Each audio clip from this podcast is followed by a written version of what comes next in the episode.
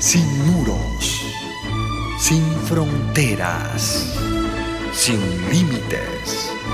Radio Mundial Adventista, más que una radio, sembramos esperanza.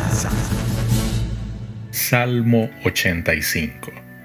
El Salmo 85 es de acción de gracias por la liberación de Israel de sus opresores. Es una plegaria en busca de una restauración más completa, y eso lo vemos entre los versículos 1 al 4, y un anticipo de la respuesta a la oración que hace el salmista para que hubiera un derramamiento de bendiciones espirituales y materiales. No hay suficientes datos para situar este salmo en una fecha específica.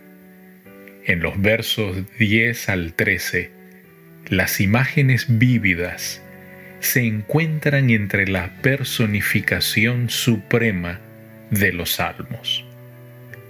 Versos 1 al 4. Fuiste propicio a tu tierra, oh Jehová, volviste la cautividad de Jacob perdonaste la iniquidad de tu pueblo. Todos los pecados de ellos cubriste, reprimiste todo tu enojo, te apartaste del ardor de tu ira. Restáuranos, oh Dios de nuestra salvación, y haz cesar tu ira de sobre nosotros. Dios se había complacido en convertir las calamidades de los judíos en bendiciones. Esta declaración implica que el salmista creía que a veces Dios no había sido propicio. El cautiverio fue resultado del pecado. Se consideraba que el libramiento del castigo divino era una evidencia de que Dios había perdonado el pecado de la nación. El pedido del salmista es restauranos. Dios se ha vuelto misericordiosamente hacia Israel y el salmista pide que lleve a su pueblo al arrepentimiento. De hecho, no podemos arrepentirnos por nuestra propia fuerza. Necesitamos la gracia divina para ello. Dios de nuestra salvación es el clamor. A cesar, parecía como si esta declaración contradijera la última frase del verso 3. Pero también puede entenderse que se refiere a los efectos de la ira de Dios. El cautiverio había terminado, pero el país estaba aún desolado versos 7 al 10.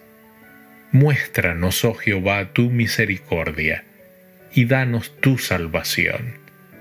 Ciertamente, cercana está tu salvación a los que te temen, para que habite la gloria en nuestra tierra.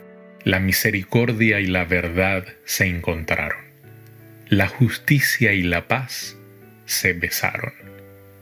El salmista ha orado, expresando su pesar. Ahora se dispone a esperar, esperar en calma y quietud la respuesta de paz. Lo que Dios dice siempre es más importante que lo que le decimos a Él. La misericordia y la verdad, el precioso ejemplo de paralelismo sinónimo expuesto en este versículo, une en cada frase los dos atributos principales del carácter de Dios, justicia y misericordia. En estas pintorescas figuras de personificación se resume todo el plan de salvación. Dice el salmista, se besaron la justicia y el perdón.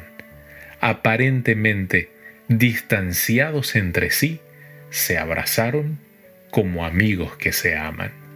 Versos 11 al 13. La verdad brotará de la tierra y la justicia mirará desde los cielos. Jehová dará también el bien, y nuestra tierra dará su fruto. La justicia irá delante de él, y sus pasos nos pondrá por camino. Solo Dios puede revitalizar a su pueblo. Esdras, en el capítulo 9, verso 8, agradece a Dios por haberle dado a su pueblo un poco de vida en su servidumbre. El reavivamiento religioso provoca regocijo. Lo podemos ver en Nehemías capítulo 12, verso 27.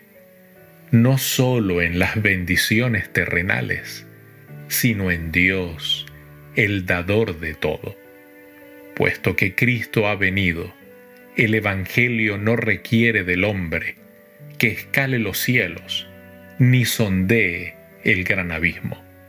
Estos requisitos son imposibles de cumplir, pero Jesús descendió del cielo para cumplir con los requisitos que se requerían para hacer al hombre merecedor de salvación.